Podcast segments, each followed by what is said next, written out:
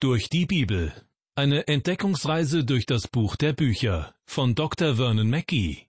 Ins Deutsche übertragen von Stefanie Gädecke und gesprochen von Kai-Uwe Wojczak. Ich begrüße Sie zu unserer Sendereihe durch die Bibel. Schön, dass Sie wieder mit dabei sind. Im Mittelpunkt diesmal das achte Kapitel des Hebräerbriefes, und zwar von Vers 6 bis Vers 13. In der letzten Sendung ging es unter anderem darum, dass die Priester im Judentum zur Zeit des Alten Testaments sozusagen die Fürsprecher der Israeliten vor Gott waren. Sie brachten die Opfergaben der Israeliten dar und erlangten auf diesem Wege, dass sie für ihre Verfehlungen nicht sofort zur Rechenschaft gezogen wurden. Ich habe es beim letzten Mal schon angedeutet. Die Priester damals hatten gewiss alle Hände voll zu tun denn die Israeliten hörten ja nicht auf zu sündigen. Doch durch Jesus Christus haben wir nun einen ewigen und vollkommenen Priester, der uns 24 Stunden am Tag vor Gott vertritt. Jesus Christus ist unser hoher Priester, der uns 24 Stunden am Tag vor Gott vertritt. Er ist unser Fürsprecher. Den Empfängern des Hebräerbriefes im ersten Jahrhundert nach Christus ist diese Wahrheit gewiss bekannt gewesen. Aber sie taten sich schwer damit. Denn die meisten von ihnen waren tief verwurzelt im Judentum. Am Tempel in Jerusalem konnten sie beobachten, wie die Priester hin und her huschten und sich, wie schon seit Jahrhunderten, um das Darbringen von Opfergaben kümmerten. Sie lebten sozusagen noch immer im Alten Testament, obwohl Jesus inzwischen für die Sünden aller Menschen gestorben war, obwohl er vom Tode auferstand und seine neue Position zur Rechten Gottes eingenommen hatte, als der ewige Hohepriester. Ich kann es den Empfängern des Hebräerbriefes nicht übel nehmen, dass sie mit dieser neuen Situation ein wenig überfordert waren. Aber der Schreiber des Hebräerbriefes hat sie in Kapitel 6 ausdrücklich davor gewarnt, zu den alten Spielregeln, etwa dem alten Opfersystem, zurückzukehren. Damit würden sie, so wörtlich, den Sohn Gottes abermals kreuzigen und zum Spott machen. Dafür, dass die Christen, die aus dem Judentum stammten, immer noch derartige Probleme hatten, Dafür macht der Verfasser des Hebräerbriefes ihren ungenügenden Reifegrad verantwortlich. Wie kleine Kinder würden sie lediglich Milch, also die grundlegenden Wahrheiten des Evangeliums, zu sich nehmen. Aber nun ist es längst an der Zeit, auch feste Nahrung zu sich zu nehmen. Und wenn Sie gestatten, liebe Hörer, würde ich Ihnen diese auch gern servieren. Dazu möchte ich Sie mit der Frage konfrontieren, ist Jesus Christus für Sie ganz real? Sind Sie sich dessen bewusst, dass er lebt und bei Gott für Sie eintritt? Wenn Sie getauft sind und zu einer netten Gemeinde gehören, wenn Sie sonntags den Gottesdienst besuchen und glauben, dass der liebe Gott schon auf Sie aufpasst, nun, das alles ist nicht falsch, aber eben doch nicht ausreichend. Selbst wenn Sie eine Bibelschule besucht haben oder einen Kirchenchor leiten, ist das noch keine Garantie dafür, dass Ihre Verbindung zu Gott in Ordnung ist. Dem Verfasser des Hebräerbriefes ist es wichtig, dass uns bewusst wird, Jesus lebt, und genau in diesem Moment steht er bei Gott im Himmel für uns ein. Zu begreifen, was das für unser tägliches Leben bedeutet, dürfte fast so schwierig sein wie der Moment, in dem sich ein kleines Kind an seinem ersten Stückchen Fleisch verschluckt. Aber ich bitte Sie, verlangen Sie jetzt nicht ein Glas Milch, und lassen Sie bitte auch die Töpfe und Pfannen in Ruhe, mit der sich Martha beschäftigt hat, während ihre Schwester Maria zu Füßen Jesu Platz nahm und ihm zuhörte. Bitte lassen Sie Jesus eine Wirklichkeit in Ihrem Leben sein. Wenn Sie morgens außer Haus gehen, nehmen Sie Jesus dann mit? Oder wäre es Ihnen lieber, dass er zurückbleibt und auf Ihre Bibel aufpasst? Wie ist das in Ihrem ganz gewöhnlichen Alltag? Sind Sie sich dann seiner Gegenwart bewusst? Der Schreiber des Hebräerbriefes fordert auch uns auf, endlich erwachsen zu werden. Es ist an der Zeit, die Milchflasche stehen zu lassen und vor das Angesicht des lebendigen Heilands zu kommen. Als Pastor wurden mir im Laufe der Zeit alle möglichen und unmöglichen Vorschläge unterbreitet. Warum kämpfen Sie nicht mehr gegen Ungerechtigkeit und Gesetzlosigkeit? wurde ich gefragt. Oder man erwartet von mir, dass ich auf der Kanzel Stellung beziehe zu aktuellen politischen Themen. Doch ich bin der Meinung, das ist nicht meine Aufgabe. Meine Aufgabe ist es, das Wort Gottes zu lehren, und ich versuche, die Menschen in die Gegenwart des lebendigen Christus zu bringen. Wenn das erreicht ist, werden auch alle anderen Dinge irgendwann an ihren rechten Platz rücken. Wenn man im Licht seines Angesichts wandelt, geht man nicht nur mit ihm die Straße hinab, sondern wenn man zum Beispiel in ein Nachtlokal geht, dann wird man ihn, bildlich gesprochen, wohl oder übel mitnehmen müssen. Ich weiß nicht, ob Sie sich bei diesem Gedanken wohlfühlen würden. Ihr ist auch dabei, wenn Sie sich mit einem Arbeitskollegen streiten oder Ihre Kinder scharf zurechtweisen. Wissen Sie, wenn Christus mit ihnen ist, werden sie über viele Dinge nachdenken und manche auch beenden müssen. Wenn sie sich der immerwährenden Anwesenheit Jesu Christi bewusst werden, dann wird sicher ihr Leben verändert. Ich möchte noch einmal daran erinnern, dass im Hebräerbrief am Anfang von Kapitel 8 davon die Rede ist, dass der Herr Jesus an einer himmlischen Stiftshütte dient wörtlich an der wahren Stiftshütte, die Gott aufgerichtet hat und nicht ein Mensch. Den Thron Gottes hat er sozusagen zum Gnadenthron gemacht, und wir sollen mit großem Vertrauen hinzutreten. In Kapitel 4, Vers 16 haben wir gelesen, Darum lasst uns hinzutreten mit Zuversicht zu dem Thron der Gnade, damit wir Barmherzigkeit empfangen und Gnade finden. Und unser Gebet sollte so lauten, Herr, ich glaube, hilf meinem Unglauben. Ich weiß nicht, wie es um Sie steht, aber mein Unglaube ist oft größer als mein Glaube. Aber, so heißt es in Kapitel 11, Vers 6, ohne Glauben ist's unmöglich, Gott zu gefallen. Denn wer zu Gott kommen will, der muss glauben, dass er ist und dass er denen, die ihn suchen, ihren Lohn gibt. Wir brauchen also die Wirklichkeit Jesu Christi in unserem Leben. Sie werden ihn nicht mit ihren Augen sehen, noch mit ihren Ohren hören. Sie können ihn jedoch mit ihrem inneren Auge sehen und mit ihrem inneren Ohr hören. Aber beide können nur durch den Glauben geöffnet werden. In unserem Bibeltext aus dem achten Kapitel des Hebräerbriefes erreichen wir jetzt den Vers 6. Der Verfasser des Hebräerbriefes, von dem ich annehme, dass es sich um den Apostel Paulus handeln könnte, schreibt Nun aber hat er, Christus, ein höheres Amt empfangen, wie er ja auch der Mittler eines besseren Bundes ist, der auf bessere Verheißungen gegründet ist. Was ist damit gemeint? Nun aber hat er ein höheres Amt empfangen. Nun, im Vers davor wurde betont, dass die Stiftshütte hier unten, also die Stiftshütte des Volkes Israel, nur ein Abbild und Schatten der wahren Stiftshütte im Himmel gewesen ist. Christus lebt dort oben und sorgt dafür, dass ich mein Heil nicht verliere. Und wenn ich ehrlich bin, wahrscheinlich würde ich tatsächlich mein Heil verlieren, noch bevor der Tag zu Ende geht, wenn, wenn Christus nicht in diesem Moment dort oben wäre und auf mich acht geben würde. Gott ist gewiss nicht mit allem einverstanden, was ich hier unten mache, und wahrscheinlich gefällt ihm auch nicht alles, was Sie tun. Aber Gott sei Dank ist Jesus dort.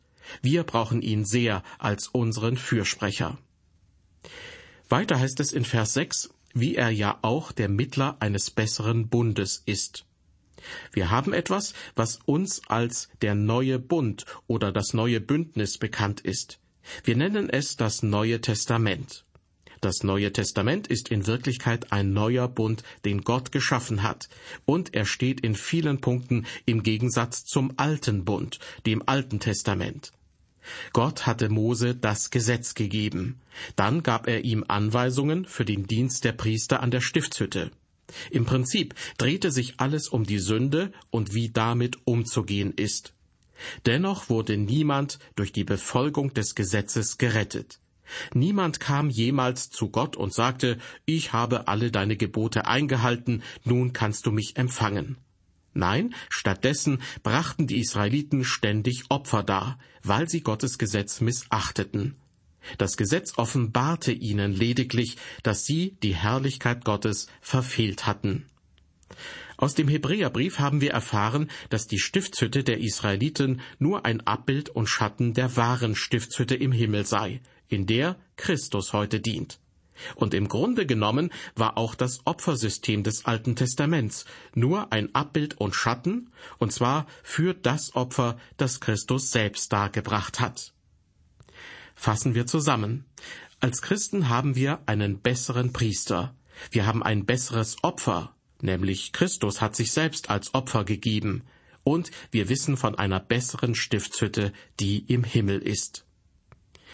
Ich denke, so ähnlich wie die irdischen Hohenpriester im Alten Testament, so trat Jesus, als er unser hoher Priester wurde, vor das Angesicht Gottes und zeigte dort sein Blut, mit dem er für die Sünden der Menschen bezahlt hat. Simon Petrus, den man nicht unbedingt einen gebildeten Menschen nennen kann, bezeichnete es als teures Blut, mit dem er uns erlöst hat von unserem nichtigen Wandel. Blut als teuer oder kostbar zu bezeichnen, mag in unseren Ohren eher befremdlich klingen. Ich erinnere mich an eine verwitwete Frau, die vor Jahren einmal einen Gottesdienst in einer riesigen Kirche besuchte. Sie hatte ein Opernglas dabei, um den Pastor, der erst vor kurzem sein Amt angetreten hatte, besser betrachten zu können. Nach dem Gottesdienst ging sie auf ihn zu und sagte, ich hoffe, Sie sind besser als unser voriger Pastor. Der war für meine Begriffe ziemlich altmodisch, redete immer wieder vom Blut Jesu, das er für uns vergossen hat. Aber der Gedanke an Blut verletzt mein ästhetisches Empfinden. Denken Sie nicht auch, dass man von diesen altertümlichen Vorstellungen endlich wegkommen sollte? Der neue Pastor antwortete ihr, ich muss Sie leider enttäuschen. Nicht das Blut Jesu, das er für uns vergossen hat, ist abstoßend, sondern ihre und meine Sünde. Liebe Hörer, ich stimme ihm voll und ganz zu. Der Hebräerbrief erinnert uns an den Preis, den Christus für unsere Erlösung bezahlte. Zurück zu unserem Bibelvers aus dem Hebräerbrief Kapitel 8. Am Ende von Vers 6 heißt es dort über den neuen, den besseren Bund, der auf bessere Verheißungen gegründet ist. Was ist damit gemeint? Nun, im Alten Testament ging es um das Gesetz, das Mose von Gott bekommen hatte. Und weil die Israeliten dieses Gesetz immer wieder brachen, brachten sie Opfer dar. Gott hatte Mose aber nicht nur das Gesetz gegeben, sondern auch die Anweisung dafür, wie man sich ihm in der Stiftshütte durch entsprechende Rituale annähern konnte. Davor waren die Menschen durch Glauben zu Gott gekommen, wie Abraham. Und wenn man in die Zeit Noahs zurückgeht, war es ebenfalls anders. Ich habe den Eindruck, man kann die Bibel nicht lesen, ohne festzustellen, dass Gott mit den Menschen in verschiedenen Zeitaltern unterschiedlich umgegangen ist. Auf jeden Fall sagt der Autor des Hebräerbriefes, dass wir nun einen besseren Bund haben und dass er auf besseren Verheißungen gegründet ist. Doch obwohl wir als Christen zu einem Teil davon geworden sind, ist Gott mit dem Volk Israel noch nicht fertig, und diese besseren Verheißungen werden noch erfüllt werden. Wenn man die Prophetenbücher des Alten Testaments liest, kann einem die Tatsache nicht verborgen bleiben, dass Gott die Israeliten in ihr Land zurückbringen wird.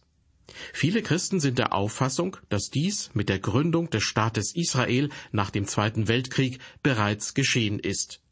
Ich persönlich bin nicht dieser Meinung und will es auch gern begründen.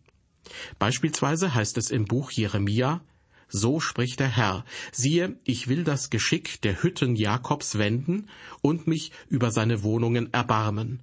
Und die Stadt soll wieder auf ihre Hügel gebaut werden, und die Burg soll stehen an ihrem rechten Platz. Dann steht in Jeremia 31, Vers 8, Siehe, ich will sie aus dem Lande des Nordens bringen und will sie sammeln von den Enden der Erde, auch Blinde und Lahme, Schwangere und junge Mütter, dass sie als große Gemeinde wieder hierher kommen sollen. Im Buch Jeremia steht außerdem, Höret ihr Völker des Herrn Wort und verkündet's fern auf den Inseln und sprecht, der Israel zerstreut hat, der wird's auch wieder sammeln und wird es hüten wie ein Hirte seine Herde denn der Herr wird Jakob erlösen und von der Hand des Mächtigen erretten. Dass all diese Prophezeiungen mit der Gründung des Staates Israel bereits in Erfüllung gegangen sein sollen, kann ich nicht erkennen. Wenn es eines Tages soweit ist, dann werden nach meinem Verständnis die besseren Verheißungen unter einem besseren Bund erfüllt werden. Ich möchte dazu noch aus Jeremia 31 die Verse 31 bis 33 vorlesen. Was hier geschrieben steht, ist meines Erachtens noch Zukunftsmusik. Siehe, es kommt die Zeit, spricht der Herr, da will ich mit dem Hause Israel und mit dem Hause Juda einen neuen Bund schließen, nicht wie der Bund gewesen ist, den ich mit ihren Vätern schloss, als ich sie bei der Hand nahm, um sie aus Ägyptenland zu führen. Ein Bund, den sie nicht gehalten haben, ob ich gleich ihr Herr war, spricht der Herr sondern das soll der Bund sein, den ich mit dem Hause Israel schließen will nach dieser Zeit, spricht der Herr. Ich will mein Gesetz in ihr Herz geben und in ihren Sinn schreiben, und sie sollen mein Volk sein, und ich will ihr Gott sein. Gott sagt hier im Grunde, ich habe ihnen zuerst den alten Bund gegeben und ihn auf harten Stein geschrieben, und sie konnten ihn nicht halten aber nun werde ich ihnen alles in ihr Herz schreiben. Bei einer Reise durch das Land Israel bekam ich einmal Kontakt zu einem Touristenführer. Er sah nicht nur blendend aus, sondern war auch wirklich ein liebenswürdiger Mann. Wir kamen über den Glauben ins Gespräch, über den jüdischen und den christlichen Glauben. Schließlich sagte ich zu ihm, Wissen Sie, Sie sollten mir von Jesus erzählen. Sie sind ein Jude und leben in dem Land, in dem er lebte. Er starb für die Sünden der Welt. Ich dagegen bin nur ein armer Heide, der von weit hergekommen ist. Sie sollten mir eigentlich von ihm erzählen. Stattdessen erzähle ich Ihnen von ihm. Er lachte nur.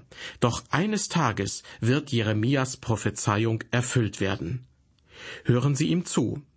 Und es wird keiner den andern noch ein Bruder den andern lehren und sagen, erkenne den Herrn, sondern sie sollen mich alle erkennen, beide, klein und groß, spricht der Herr, denn ich will ihnen ihre Missetat vergeben und ihrer Sünde nimmermehr gedenken. Das ist das, wovon auch der Verfasser des Hebräerbriefes spricht. Der neue Bund ruht auf besseren Verheißungen. Und Christus ist der Mittler des besseren Bundes, weil er bessere Verheißungen bereithält. In unserem Bibeltext aus dem Hebräerbrief kommen wir nun zu Vers 7. Denn wenn der erste Bund untadelig gewesen wäre, würde nicht Raum für einen anderen gesucht. Der erste Bund war nicht untadelig, das heißt, er war nicht ausreichend, sondern es gab gewisse Unzulänglichkeiten. Deshalb entstand das Bedürfnis nach einem neuen, einem besseren Bund. Jetzt sagt vielleicht jemand, dann war der alte Bund wohl falsch. Doch das ist nicht der Fall. Hören Sie sich Vers 8 an. Denn Gott tadelt sie und sagt, siehe, es kommen Tage, spricht der Herr, da will ich mit dem Hause Israel und mit dem Haus Juda einen neuen Bund schließen. Gott tadelt sie, die Menschen, nicht den Bund. Das Problem war niemals der Bund Gottes. Gottes Gesetz hat keine Fehler. Wir jedoch haben viele Fehler. Wir sind nicht in der Lage, das Gesetz einzuhalten. Wir können dem gesetzlichen Maßstab nicht gerecht werden. Im zweiten Teil von Vers 8 wird aus der Prophezeiung Jeremias zitiert, auf die ich vorhin schon eingegangen bin. Siehe, es kommt die Zeit, spricht der Herr, da will ich mit dem Hause Israel und dem Hause Juda einen neuen Bund schließen.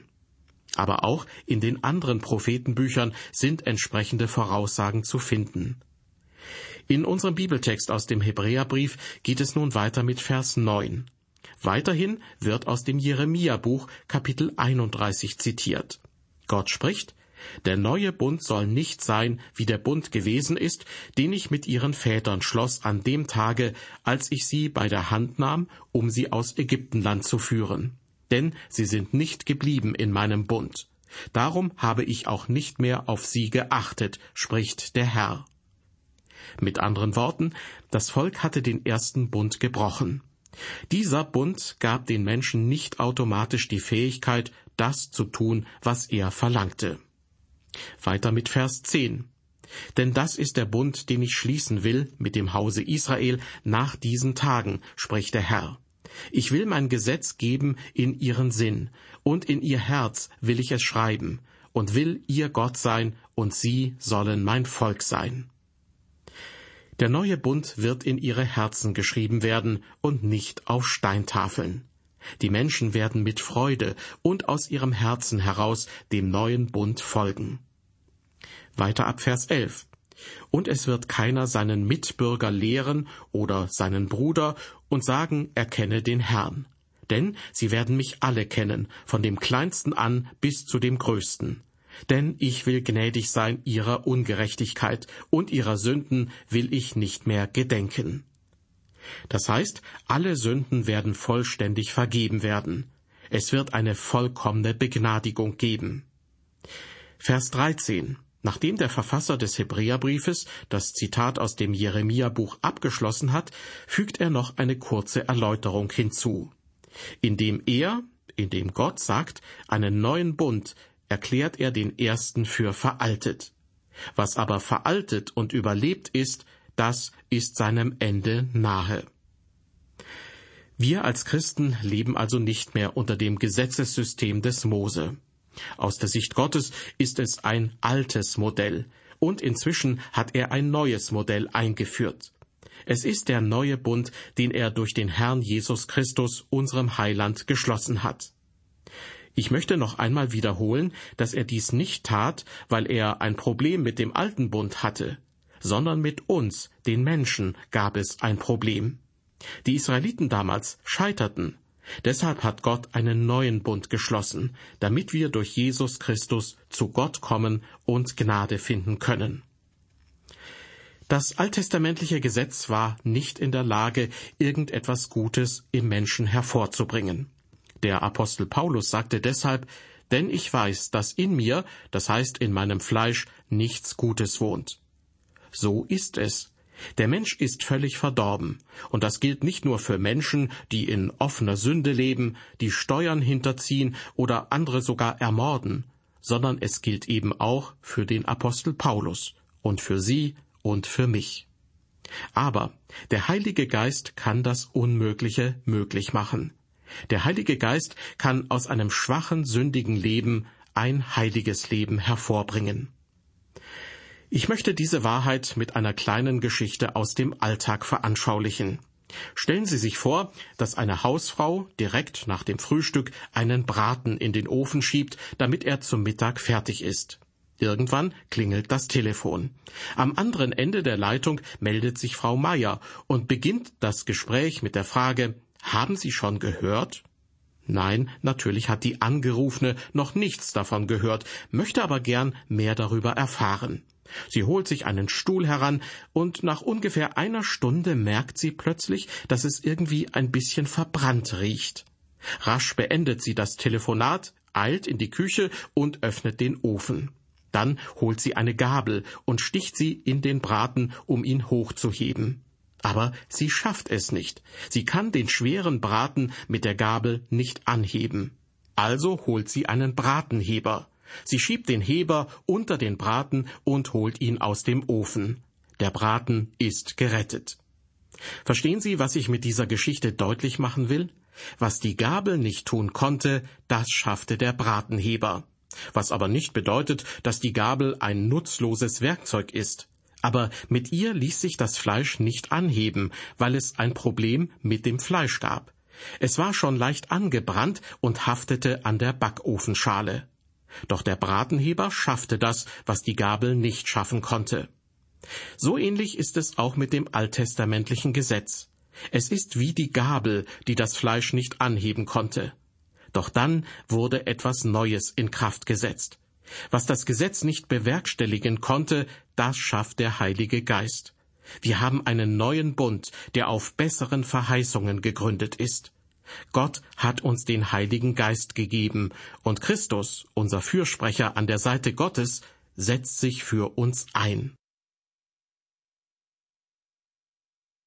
Das war eine weitere Folge aus der Sendereihe Durch die Bibel.